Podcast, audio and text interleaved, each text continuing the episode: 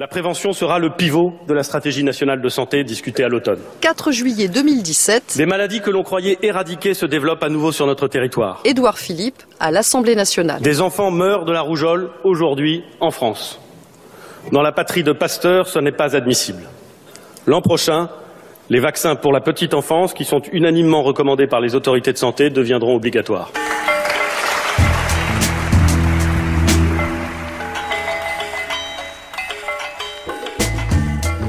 Après cette annonce, le nombre de vaccins obligatoires s'étend de 3 à 11 pour les enfants nés à partir de cette année. Cette extension est la réponse des autorités à la méfiance grandissante à l'égard des vaccins. C'est une particularité française. D'un côté, il y a chez nous une couverture vaccinale globalement élevée, à des exceptions notables, comme la rougeole, pour laquelle la France a l'un des taux de vaccination les plus faibles du continent. Et de l'autre côté, il y a autour de nous un débat vif comme jamais autour de l'utilité de certains vaccins. Il suffit de regarder le dernier baromètre de Santé publique France, il date de 2016. Un Français sur quatre se dit défavorable à la vaccination. Cette proportion a bondi après la campagne ratée contre la grippe H1N1 à l'hiver 2009-2010. D'un point de vue scientifique, médical, financier et en termes de communication politique également, le fiasco a été retentissant. Depuis, la défiance n'a eu de cesse de se propager, au point donc d'en arriver à cette liste de 11 vaccins obligatoires être maintenant le seul pays européen à avoir une tripotée de vaccins comme c'est obligatoire, c'est une preuve d'échec de la communication scientifique euh, des autorités sanitaires sur le vaccin. Ça veut dire qu'on n'a pas réussi à vous convaincre, donc on vous oblige. Qu'est-ce qui favorise cette méfiance contre ce qui fut unanimement qualifié de progrès? Comment ce discours s'est autant diffusé? Anti-vaccin, le doute inoculé. C'est un reportage d'Hélène Langlois et Jérôme Jadot. France Inter. Interception. Le magazine de reportage de la rédaction.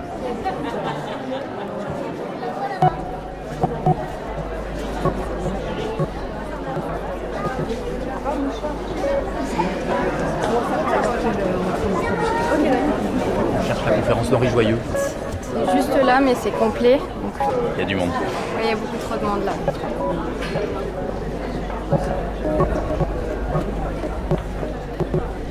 On est à une conférence d'Henri Joyeux à Courbevoie, on est à côté de Paris.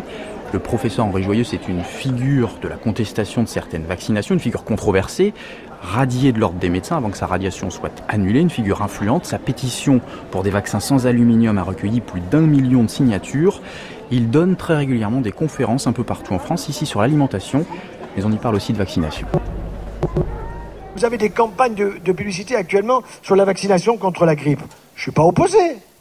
Moi, on me l'offre. Je refuse. J'en ai pas besoin. Je l'offre à un réfugié qui peut en avoir besoin.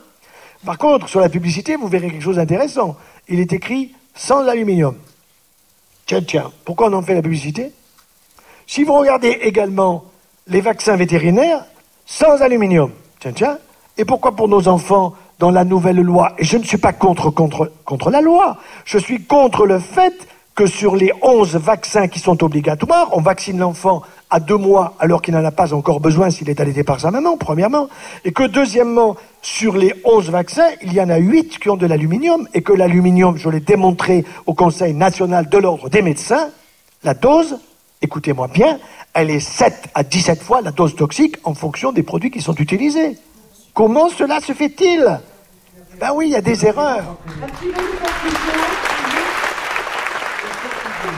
Selon l'Académie de médecine, l'aluminium des vaccins injectés aux nourrissons expose à un risque très inférieur aux normes de sécurité fixées par l'OMS et la Food and Drug Administration. Comment vous appelez?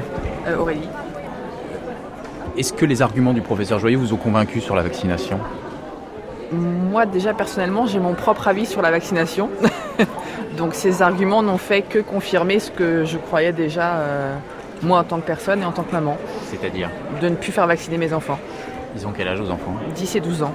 Vous les avez déjà fait vacciner? Malheureusement, oui. Contre- Donc, elles ont, comme moi, bah, les vaccins euh, soi-disant obligatoires euh, qu'il faut faire absolument euh, pour pouvoir aller à l'école. Et euh, voilà. Pourquoi vous le regrettez? Je pense- c'est pas forcément un regret, c'est qu'on, du coup, on croit en la science, on croit en ce que les médecins ou certains médecins nous disent et nous conseillent, vu qu'ils ont fait des études. Moi, je suis pas médecin, je suis assistant vétérinaire, je m'occupe des animaux, je suis pas médecin. Euh, donc, je crois en ce qu'on me dit, je crois en ce qu'on me conseille. À partir du moment où on se renseigne, où on grandit, on va chercher plus loin euh, certains éléments qui nous prouvent que c'est pas forcément bon, ni pour nous, ni pour notre santé, ni ou ce qu'on croit nous dire. Là, pour le coup, oui, on a un autre avis et du coup, bah, on est déçu. Qu'est-ce qui vous gêne dans le vaccin? On en fait, hein, nous aussi, tous les jours aux animaux. C'est pas le souci du vaccin en soi, c'est le souci de ces adjuvants, c'est le souci de ces choses qui sont rajoutées, qui sont pas nécessaires, je pense, au vaccin en lui-même pour essayer de protéger euh, la nature, l'être humain ou les êtres qui doivent avoir des vaccins. Quand et comment vous êtes devenu hostile à la vaccination ou réticente Quand j'ai commencé à m'intéresser à la question, quand j'ai eu des enfants qui avaient déjà eu des vaccins bébés, et, euh, et, quand il a fallu faire le rappel, où là je me suis intéressée vraiment un peu plus au sujet, et là j'ai dit non, je ne les fais pas vacciner. Quoi. Vous avez renoncé à certains rappels Oui. Pour quel vaccin euh, La plupart.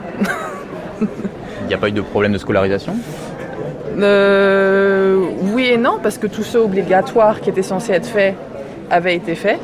Donc à partir de là. Euh... On n'est pas là pour faire une enquête, mais Non, non, vous mais- n'avez pas fait les rappels des TP. Non. Et on vous a jamais rien demandé. Non.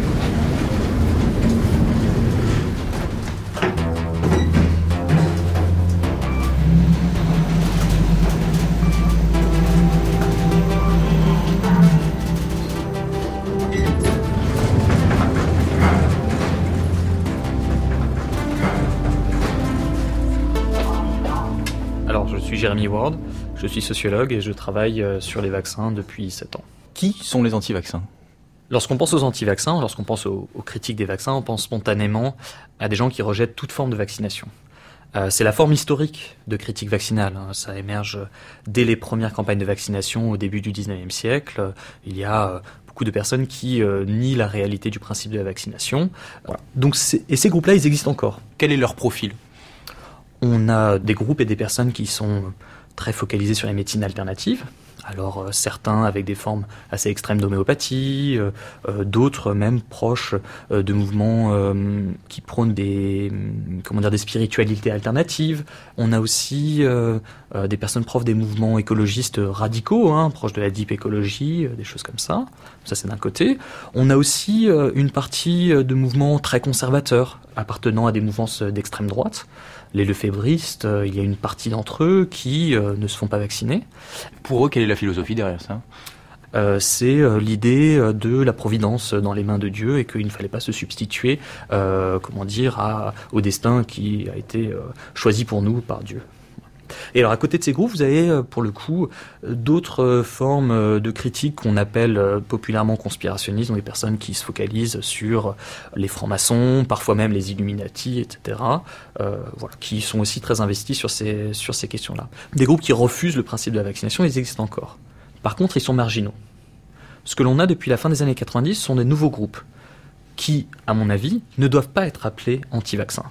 Ce sont des groupes qui, contrairement aux précédents, ne rejettent pas toute forme de vaccination, mais se focalisent sur un vaccin en particulier, un produit que l'on met dans un vaccin, ou une campagne de vaccination en particulier, voire même juste la recommandation d'un vaccin à une sous-population particulière.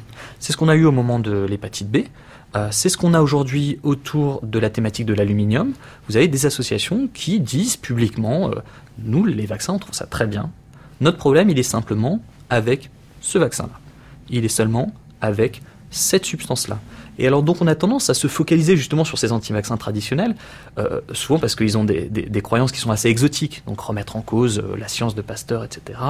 Puis c'est à la fois exotique et choquant, alors qu'en fait la raison pour laquelle on a autant de doutes vis-à-vis des vaccins aujourd'hui, c'est précisément parce qu'on a ces nouveaux acteurs qui ont un, discours euh, scientifique beaucoup plus mesuré, et donc ce sont ces acteurs qui portent ces controverses vaccinales dans l'espace public.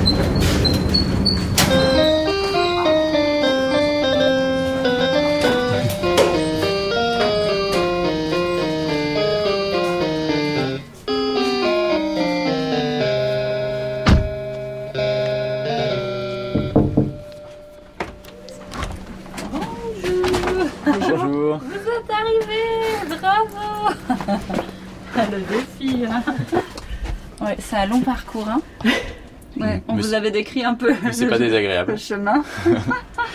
Bienvenue. On est dans un petit village euh, au sud de la France, on est à la campagne, chez Thomas et Marie. C'est un couple qui a décidé de ne pas faire vacciner ses enfants. Ils en ont quatre, âgés de 9 mois à 9 ans. Pour préserver leur anonymat, nous avons modifié leur prénom. C'est bon. C'est tout On se casse On arrête.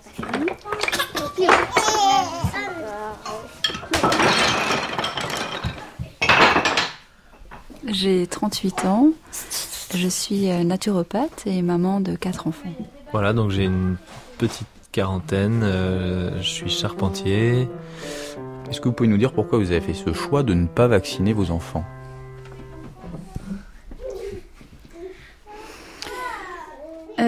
Euh, ben, au moment où euh, je suis devenue euh, maman, je suis rentrée dans ce grand chaudron de débat de, du pour et contre et, assez rapidement j'ai compris que j'étais pas vraiment contre les vaccins mais que j'en sentais pas la nécessité pour mes enfants.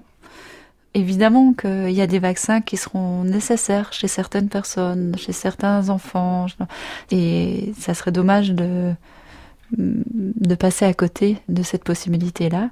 Et inversement, je pense qu'il y y a des situations, notamment des situations de, de terrain, de maladies auto-immunes, où euh, tout ce qui va accompagner le vaccin euh, a quand même un trop grand risque d'effets secondaires. Et je trouve dommage de, de rendre obligatoire dans ce contexte-là. Est-ce qu'il y a aussi euh, une dimension politique au choix que vous avez fait de ne pas les vacciner, euh, vos enfants?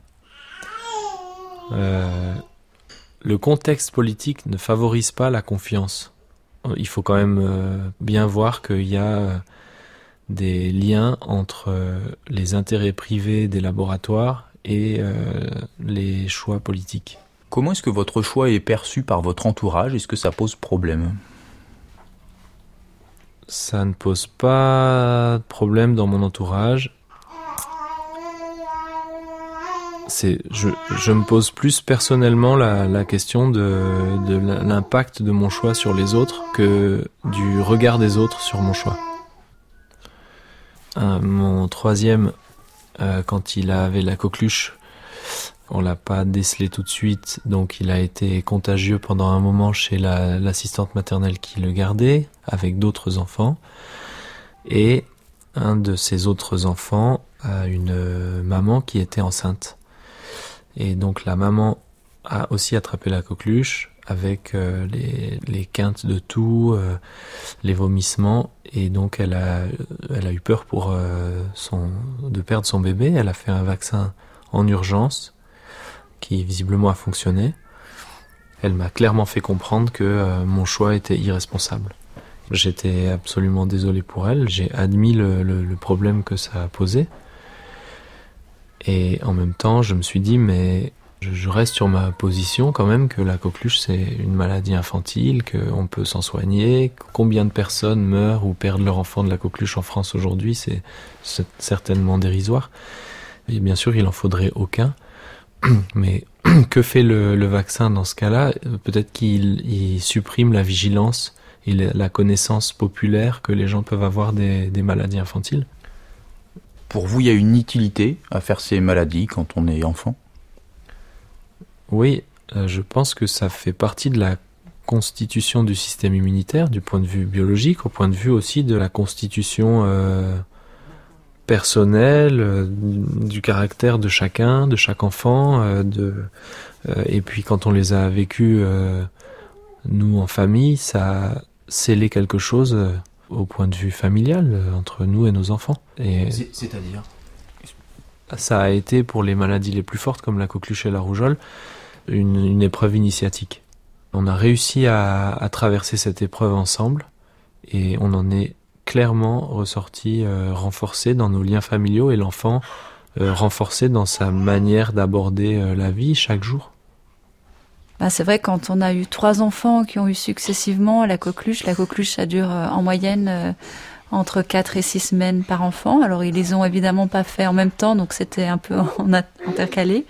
Donc on a eu 6 mois avec des toutes petites nuits, avec quand même ben, la peur aussi d'accompagner son enfant avec des quintes qui terminent avec des vomissements toutes les demi-heures dans la nuit, avec un visage qui parfois devient violet parce que l'enfant arrive plus à respirer. Ben, c'est hyper impressionnant. Et, et, nous, il s'est trouvé qu'on a réussi euh, à aménager notre vie, à, s'arrêter, à travailler moins à ce moment-là pour accompagner les enfants euh, au mieux. On avait aussi, ben, on avait des ressources. On n'avait pas les vaccins, mais on avait euh, des plantes, de l'homéopathie, des tisanes, des huiles essentielles, des un changement alimentaire pour accompagner au mieux ces enfants-là, mais c'est sûr que c'est très très engageant et, moi, je comprends complètement que certaines personnes font le choix de ne pas vivre ça parce qu'ils parce qu'elles sont pas disponibles, elles sont pas disposées, parce que c'est éprouvant euh, pour euh, pour tout le monde. Il y a une question qui se pose forcément pour euh, les enfants qui ne sont pas vaccinés, c'est celle de la vie en collectivité, de la scolarisation. Comment ça se passe pour vos enfants? Donc nos enfants sont vaccinés sur le carnet. Et ça se passe bien comme ça. Vacciné sur le carnet, est-ce que vous pouvez en quelques mots nous expliquer euh, à quoi ça correspond? Ça veut dire que officiellement et sur les papiers, nos enfants ont bien été vaccinés, donc ils peuvent euh, être euh, admis dans les différentes collectivités. Dans la réalité, ils n'ont pas été administrés de, de ces vaccins. C'est un médecin qui a accepté de vous faire ça? C'est un médecin qui a accepté de nous faire cette euh, vaccination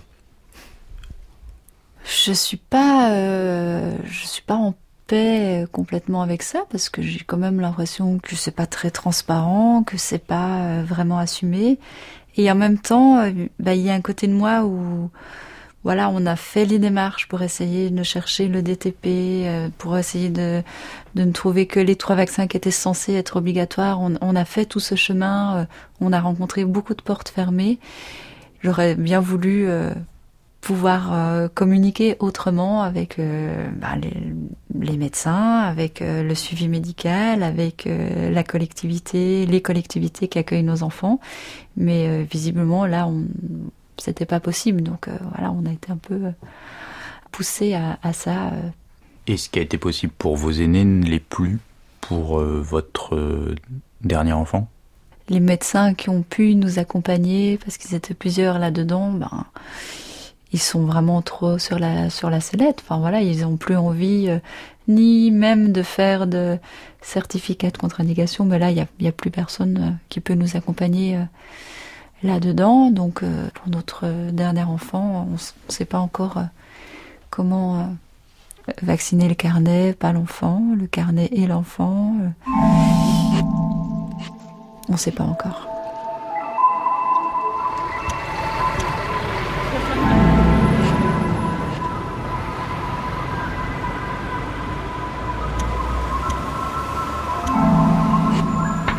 Depuis la campagne de vaccination contre la grippe H1N1 en 2009-2010, la méfiance envers les vaccins a, bondi. Selon une étude de la London School of Hygiene and Tropical Medicine qui date de 2016, la France est le pays qui doute le plus des vaccins. 41% des Français estiment qu'ils ne sont pas sûrs. D'après le dernier baromètre de Santé publique France, c'est un Français sur quatre qui se dit défavorable à la vaccination en général. On va voir ce qu'il en est dans le cabinet du docteur Françoise Craven. Elle est pédiatre ici dans le 18e arrondissement à Paris.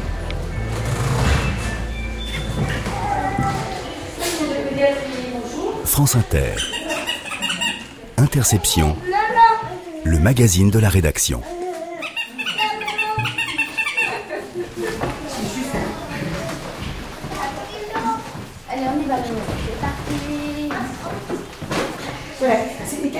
Me souviens plus les questions qui vous avaient ennuyé quand on en a par rapport euh, au fait qu'il y ait six vaccins dans un seul et que du coup il y ait un cocktail de vaccins pour l'enfant. je trouvais ça dangereux.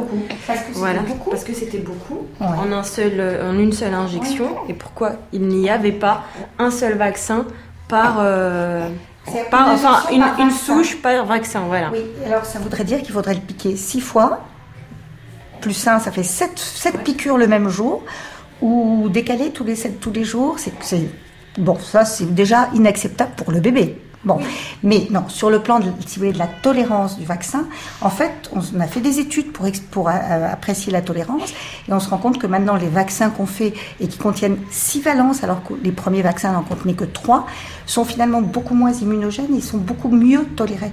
C'est-à-dire que maintenant, ce que je vous avais dit, je pense, c'est que peu de vaccins donnent de la fièvre, des réactions importantes, alors que les vaccins qu'on avait il y a 20 ans, on avait 80% des enfants qui faisaient une réaction de fièvre, qui n'était pas une réaction grave, mais qui montrait bien qu'il y avait quand même une petite intolérance. Et là, ils sont beaucoup mieux tolérés. Voilà, c'est pour ça qu'on les fait comme ça. Ça, vous fait un rappel, et c'est bien de le faire. Moi, je suis prête à répondre à chaque consultation s'il le faut. Hein. Vraiment. Voilà.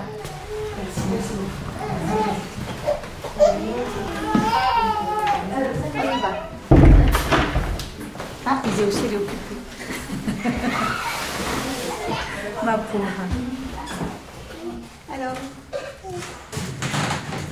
Bon, alors, asseyez-vous. Voilà. Et vous me donnez le carnet de santé. Alors, d'abord, elle va comment, cette jeune fille? Elle va très bien. Elle est en grande forme, Isée. Alors, on va parler un petit peu des vaccins. Donc, vous avez fait le premier. Voilà. Ça s'est voilà, ça s'est bien passé. Oui. Pas eu de réaction. Non. D'accord. Non, non. Bon. Et donc, le prochain est dans un mois. C'était préparé psychologiquement à. Il faut tout recommencer. C'était dur la préparation. Ah, c'est sa grande soeur qui s'en est occupée. C'est vrai Elle lui a raconté Elle lui a raconté. Elle a pris sa trousse de médecin. Elle, lui a, fait, des piqûres dans les cuisses. Elle lui a expliqué que ça faisait mal, qu'elle allait pleurer, mais que c'était nécessaire. Désolée. ça pique les vaccins. Eh hein, D'accord? Ça pique, mais ça fait du bien et ça protège. D'accord Donc on va l'examiner, puis après on va discuter du reste. D'accord. Ouais, ça marche.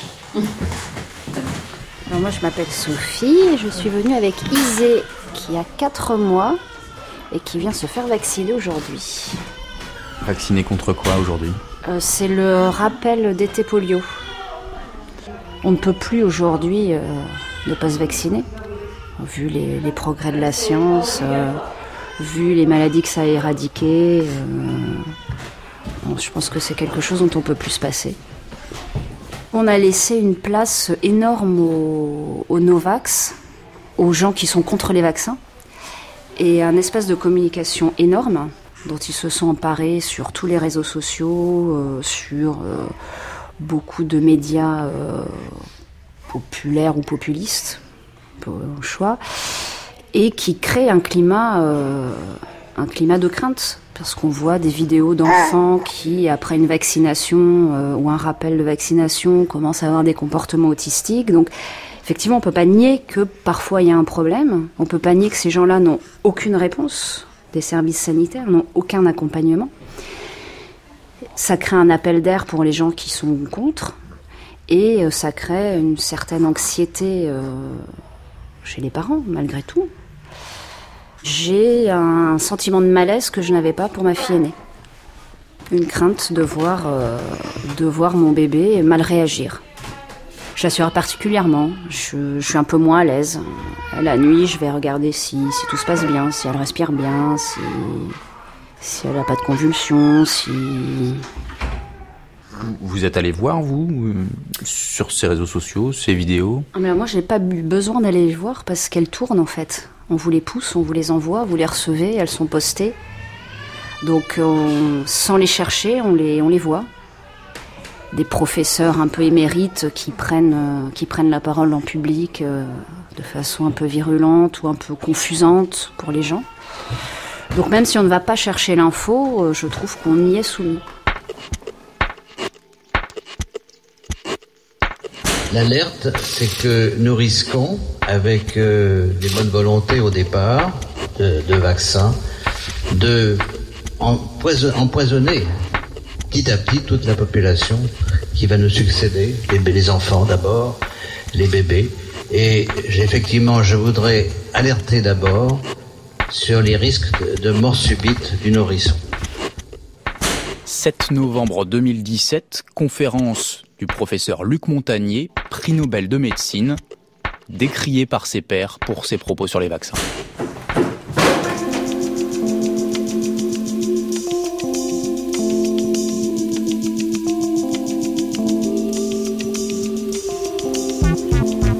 Antidox. Oui. Oui, bonjour, c'est Jérôme Jadot de France Inter. Premier étage à droite. Merci. Arrive au cabinet de conseil en communication Antidox qui travaille avec divers acteurs de la santé, dont des laboratoires pharmaceutiques, et qui a étudié la présence des pros et des anti-vaccins sur le web. Xavier Desmaisons, président d'Antidox, un cabinet de conseil en communication très spécialisé sur le digital. Euh, J'enseigne à Sciences Po euh, les stratégies de communication. Euh, Vincent Hospital, donc consultant euh, chez Antidox, et je suis notamment spécialisé sur les questions d'analyse de l'opinion en ligne. Xavier Desmaisons, vous avez constaté sur les dernières années un intérêt accru pour euh, ces questions vaccinales sur le web? Il y a un regain d'intérêt très fort, il y a une augmentation de l'intérêt très fort sur cette question-là, avec plus 130% de recherche euh, en, dans les cinq dernières années sur le sujet vaccination. Est-ce que je dois me vacciner ou pas?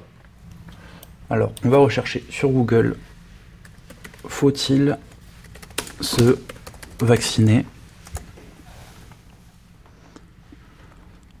Et on va avoir du coup ici les premiers résultats qui sortent du type Dr Kurt. Pourquoi j'ai choisi de ne plus jamais vacciner mon fils Première chose qui ressort, un contenu euh, anti-vaccin. Et on voit les premiers termes qui ressortent également à côté euh, de la recherche. Ça va être contre la vaccination, argument. Je ne veux pas faire vacciner mon bébé 2018. Donc Google va automatiquement proposer ce type de requête. Google va nous proposer effectivement des requêtes euh, qui sont formulées par les gens. Et donc ce que les gens cherchent aujourd'hui dans lié à faut-il se vacciner, c'est comment ne pas se faire vacciner. Les gens cherchent ça aujourd'hui. Hein. Vacciner bébé plus tard, vaccin invité pour bébé. On, ça témoigne d'une grosse angoisse du public. La simple observation des requêtes nous permet de voir beaucoup de choses. Vous avez observé de près les échanges sur la vaccination sur les réseaux sociaux. Entre les pros et les anti-vaccins, qui est le plus actif? Alors, traditionnellement et depuis plusieurs années, c'est les anti-vaccins qui sont dominants, voire ultra dominants en termes de contenu publié. Euh, on a eu trois fois plus en moyenne de contenu anti-vaccin et de prise de position anti-vaccin que pro-vaccin. Euh, ça, c'est le, le, tableau global. Après, dans l'année 2018, on a un moment de rupture avec euh, un certain nombre de médecins, avec euh, des institutions euh, qui ont décidé de euh, d'expliquer leur leur prise de position, de raconter la vaccination et de, de, de proposer des contenus en faveur de la vaccination. Et on voit qu'aujourd'hui, dans les derniers mois, sur certains moments d'actualité, certaines controverses d'actualité sur la vaccination, les pro-vaccins peuvent être dominants. Donc les, la controverse évolue, comme toutes les controverses, et euh, les pro-vaccins reviennent euh, un petit peu dans le, le, le paysage euh, aujourd'hui. Sur Facebook, sur YouTube, c'est plus compliqué pour les autorités sanitaires de faire passer leur message favorable à la vaccination? Alors, le ces espaces sociaux sont aussi des questions de maîtrise des outils technologiques. Et donc euh, YouTube est une question de maîtrise de la vidéo, de forme de vidéo très courte, euh, euh, très bien balancée, avec des messages forts rapidement. Et donc du coup ces nouveaux médias-là, les grandes institutions ont eu un peu plus de, ont pris un peu plus de temps pour maîtriser la façon de communiquer. Sur YouTube, les vidéos, euh, sur les 25 grandes vidéos consacrées à la vaccination, 18 sont anti-vaccination et euh, très peu sont euh, pro-vaccination.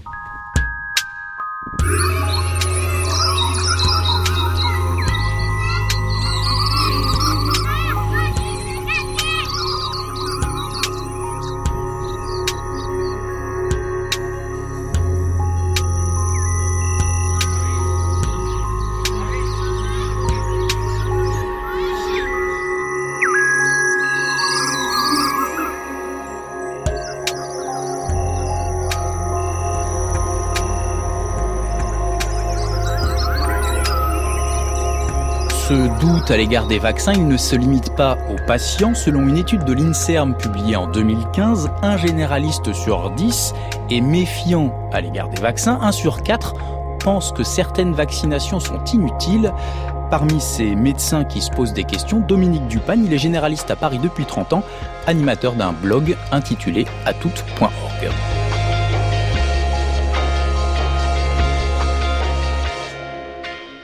déjà, j'ai pas de doute sur le fait que la vaccination en elle-même soit des plus grands progrès de l'humanité. Donc déjà, je me suis fâché avec tous les complotistes en disant ça.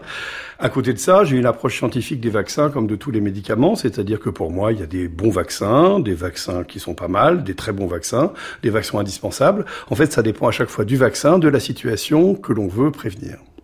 Sur les 11 vaccins qui sont désormais obligatoires, y en a-t-il qui vous semblent pas indispensables? Je vous disais, tout est affaire de, de terrain pour certains. Euh, l'hépatite B, beaucoup de professions sont très exposées, des comportements sexuels sont très exposés. Alors on pourrait dire, tant qu'on y est, vaccinons tout le monde. C'est pas, c'est pas absurde comme comportement, surtout que généralement le vaccin contre l'hépatite B est mélangé avec les autres vaccins dans la même seringue, et il y a un seul adjuvant pour tous. Et c'est l'adjuvant qui pose problème généralement dans les vaccins, c'est pas le produit. Donc euh, ça paraît logique de l'associer. Maintenant, euh, tout est affaire de, de, de risque. Par exemple, si je vous dis que si vous mettez un casque à vos enfants à l'arrière de votre voiture en plus de la ceinture, vous diminuez le risque de mourir d'un accident de voiture. C'est vrai. Bon. Maintenant, est-ce qu'on va mettre des casques aux enfants à l'arrière des voitures? Il y, a un moment, si vous voulez, c'est où est-ce qu'on s'arrête Où est-ce qu'on va? Et puis, il y a certains vaccins dont le bénéfice est hypothétique. Euh, prenez le vaccin qui protège contre les virus responsables du cancer du col de l'utérus. Il y en a deux, le Gardasil et le Cervarix. Donc ces vaccins n'ont toujours pas à ce jour fait la preuve qu'ils protégeaient du cancer. Euh, on espère que ça sera le cas. Il faut 20 ou 30 ans pour le mettre en évidence. On a des arguments pour le penser, mais on aimerait bien une certitude quand même. Et à côté de ça, on a une autre certitude qui est qu'il provoque un accident sérieux, euh, une paralysie régressive, une maladie inflammatoire de l'intestin, une fois sur 100 000 à peu près. C'est très peu, une fois sur 100 000. Hein. Ça veut dire quatre jeunes filles vaccinées par an si on vaccinait toutes les jeunes filles. Donc un, un risque infime d'un côté, un pari sur une efficacité de l'autre on peut imaginer qu'il y ait débat. Il n'y a pas, il n'y a pas de réponse univoque sur oui, non. Parfois, les gens me disent qu'est-ce que je ferais, qu'est-ce que vous feriez à ma place? Ça, c'est la question euh, euh, complexe.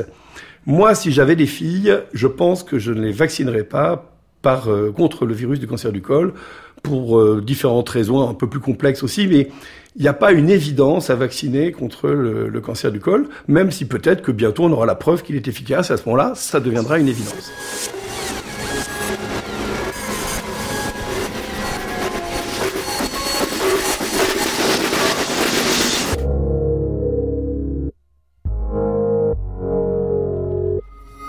Bernard Bégaud, je suis professeur émérite Université de Bordeaux, faculté de médecine.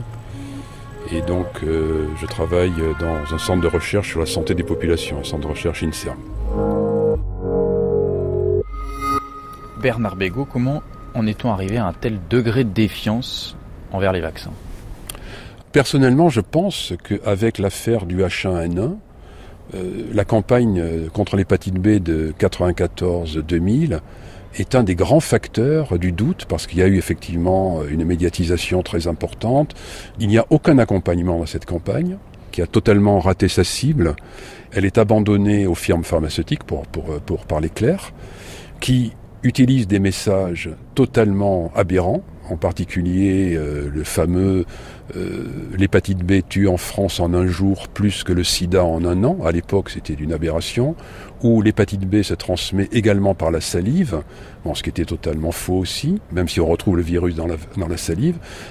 Alors je pense qu'il faut dire toujours la vérité aux gens et que rien ne justifie, même pour une bonne cause comme les vaccins, d'essayer de rassurer en ne présentant pas l'ensemble des éléments. Parce que si on fait cela, évidemment, on s'apercevra toujours un jour qu'il y a eu vérité partielle, et cela va alimenter la théorie du complot, à savoir les autorités nous ont caché quelque chose, sont de mèche avec les laboratoires pharmaceutiques, etc., etc. Et je pense que cet élément central et du coup, on a une situation de crispation où les anti-vaccins, par exemple, sont de plus en plus anti, et les, les, gens qui sont censés le défendre sont de plus en plus tranchés, et ça, c'est une très mauvaise chose, et ça alimente ce degré de défiance qui est catastrophique.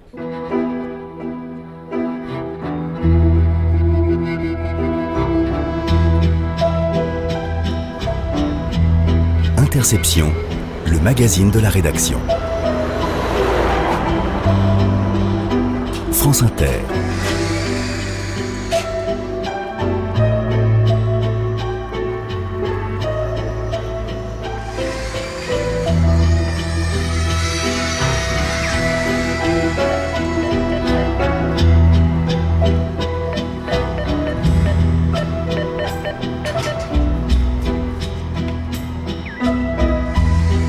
Allô Oui, hello on, on est en bas. Merci.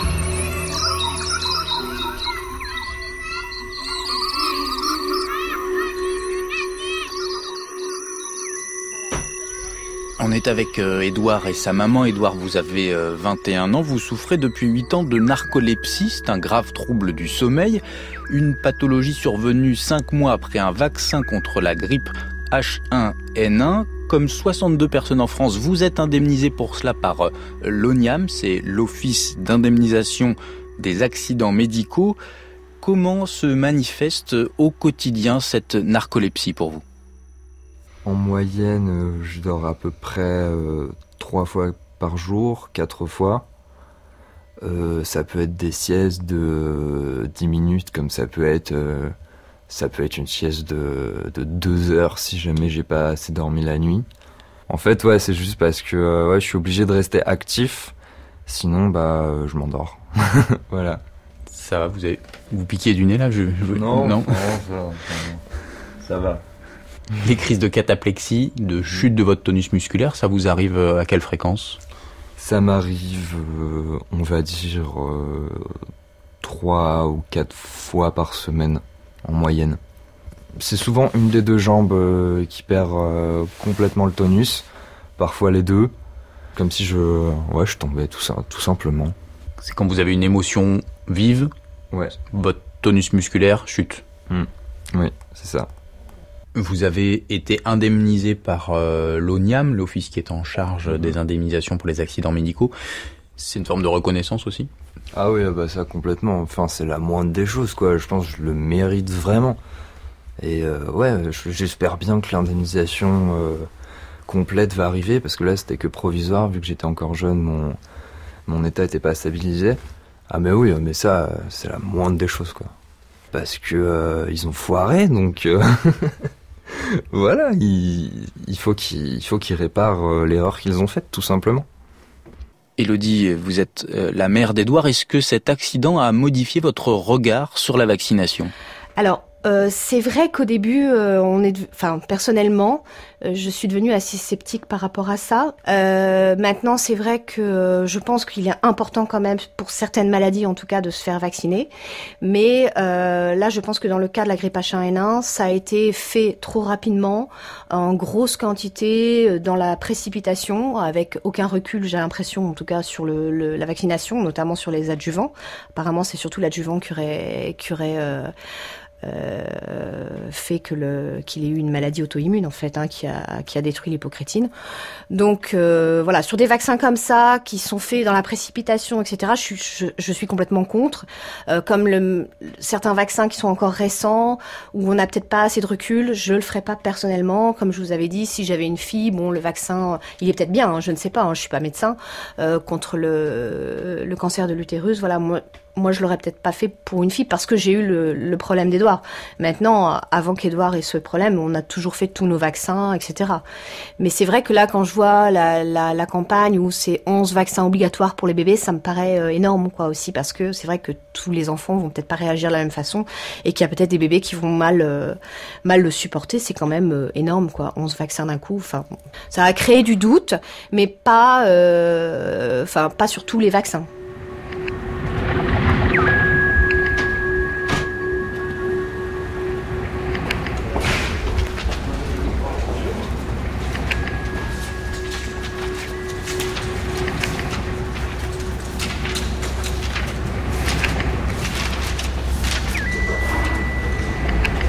On est à Santé publique France, l'organisme chargé de la communication des autorités sanitaires. On a rendez-vous avec Daniel Lévy-Brul.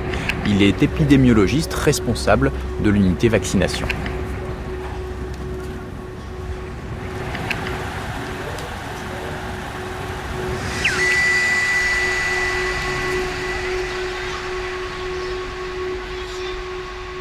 Est-ce qu'il n'y a pas aussi une source euh, de confusion dans le fait que la justice ordonne parfois l'indemnisation de personnes qui ont contracté par exemple des scléroses en plaques suite à des vaccinations obligatoires et de l'autre des organismes de santé publique qui disent il n'y a pas de lien. N'a-t-il pas là une source de confusion aussi dans l'esprit des gens? Il y a effectivement une source de confusion entre ce que les données de la science permettent d'affirmer et certaines décisions de, justice qui sont prises euh, à, la suite d'une revendication d'un lien entre une vaccination et, la survenue d'une maladie. Je pense que c'est un, problème de forme. En matière euh, médicale, comme dans toutes les matières scientifiques, euh, on a rarement des certitudes absolues. Et donc, quand on dit qu'il n'y a pas de risque associé à tel vaccin, il est extrêmement difficile au niveau individuel d'affirmer avec une certitude absolue que dans un cas totalement exceptionnel, cette personne n'a pas été la seule victime d'un réel effet de la vaccination. Avec cette logique euh, scientifique de, se dire que le doute doit forcément bénéficier à la victime, je ne suis pas du tout opposé, je pense que je ne suis pas le seul, au fait que dans le doute, on dise, bon, on n'y croit pas, c'est très certainement pas le vaccin, mais comme on peut pas être sûr à 100%, on va quand même vous indemniser. Et donc la décision ne me pose pas de problème. Comment est-ce que vous analysez ce mouvement euh, de scepticisme face à la vaccination en France? Alors, une raison qui est euh, commune à l'ensemble des pays qui, euh, comme la France, ont mis en œuvre depuis très longtemps des programmes de vaccination, c'est d'abord le fait que la vaccination est victime de son succès. Aujourd'hui, euh, quel jeune parent a connu ou connaît euh, quelqu'un qui est euh, paralysé suite à une polio, qui a entendu, entendu parler d'un enfant qui serait décédé des suites d'une diphtérie ou d'un tétanos, voire d'une rougeole. Et donc aujourd'hui, les gens ont l'impression que ces maladies ayant disparu, il n'est plus besoin de se vacciner. Et ce qui reste dans la perception de la vaccination, c'est non plus la crainte de la maladie, mais la crainte des effets secondaires. Ils existent, Certains sont réels, d'autres sont simplement suspectés d'être liés à la vaccination, mais c'est ça qui finalement remplit l'inconscient collectif autour de la vaccination. Donc ça, c'est quelque chose qu'on voit partout. Après, il y a des raisons plus spécifiques au contexte français. Il y a d'abord quelque chose qui nous ramène à, la loi récente sur l'extension des obligations vaccinales. Euh, c'est le fait que dans le calendrier français, en particulier pour le nourrisson, coexistaient des vaccins avec des statuts différents. Certains étaient obligatoires, d'autres étaient recommandés. Et ceci a créé de la confusion. Euh, ce que nos enquêtes ont montré, c'est euh, une sorte de consensus autour du fait que s'il y a des vaccins obligatoires et d'autres qui ne le sont pas, c'est que ceux qui ne le sont pas, ils ne sont pas aussi importants. Ou, voire plus, c'est que s'ils ne sont pas obligatoires alors que certains le sont, c'est qu'il y a anguille sous roche. Et en ce sens, euh, le fait d'avoir étendu les recommandations pour les transformer en obligations pour tous les vaccins du nourrisson, nous pensons que ça a une valeur euh, symbolique forte pour euh, rassurer la population, mais également les médecins, sur le fait que oui, l'État est bien derrière toutes les vaccinations du nourrisson, et il n'y a pas finalement des vaccins qui seraient facultatifs et d'autres qui seraient obligatoires. A-t-on une idée de l'impact qu'a pu avoir le passage de 3 à 11 vaccins obligatoires pour les enfants qui sont nés cette année? Alors, il est encore trop tôt pour faire le bilan, puisqu'il faut laisser le temps à ces enfants qui sont nés en janvier 2018 ou après de grandir et, et, et d'être vaccinés. Mais on a déjà des premières idées en regardant les activités de vaccination de début 2018.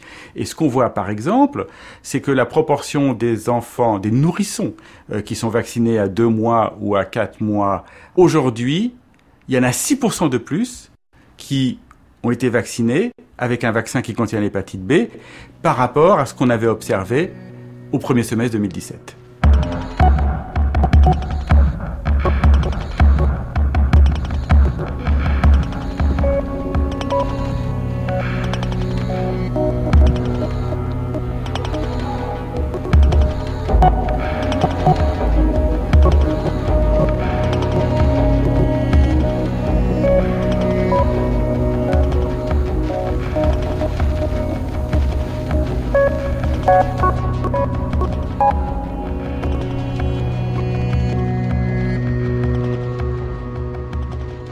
On vous retrouve, Dominique Dupagne, médecin généraliste à, Paris. On va terminer ce reportage avec vous. Vous regrettez, vous, ce choix de l'obligation?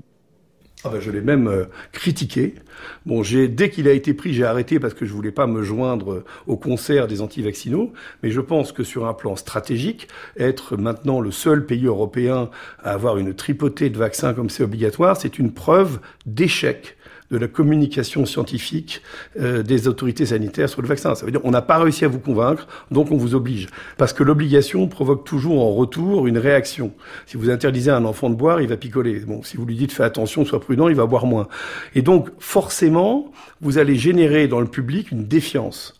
Surtout, encore une fois, que le public peut accéder à des informations qui montrent que euh, soit des informations solides qui montrent que l'intérêt du vaccin est relatif, soit des informations complotistes tellement bien présentées qu'il va y adhérer, et en face, il n'y a aucun discours officiel crédible. en fait, les autorités sanitaires se refusent à descendre dans l'arène pour aller bagarrer avec les complotistes, mettre à plat leurs arguments, montrer en quoi ils ont tort. Ils se drapent dans leur dignité scientifique, ce qui est désastreux en termes de communication.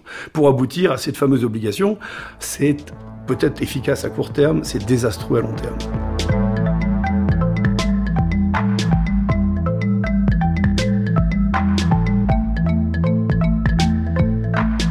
Anti-vaccin, le doute inoculé, c'était un reportage de Jérôme Jadot. Hélène Langlois a assuré la prise de son. Audrey Ripouille a réalisé cette émission avec l'assistance de Stéphane Combe. Mixage, Benjamin Orgeret. À la semaine prochaine.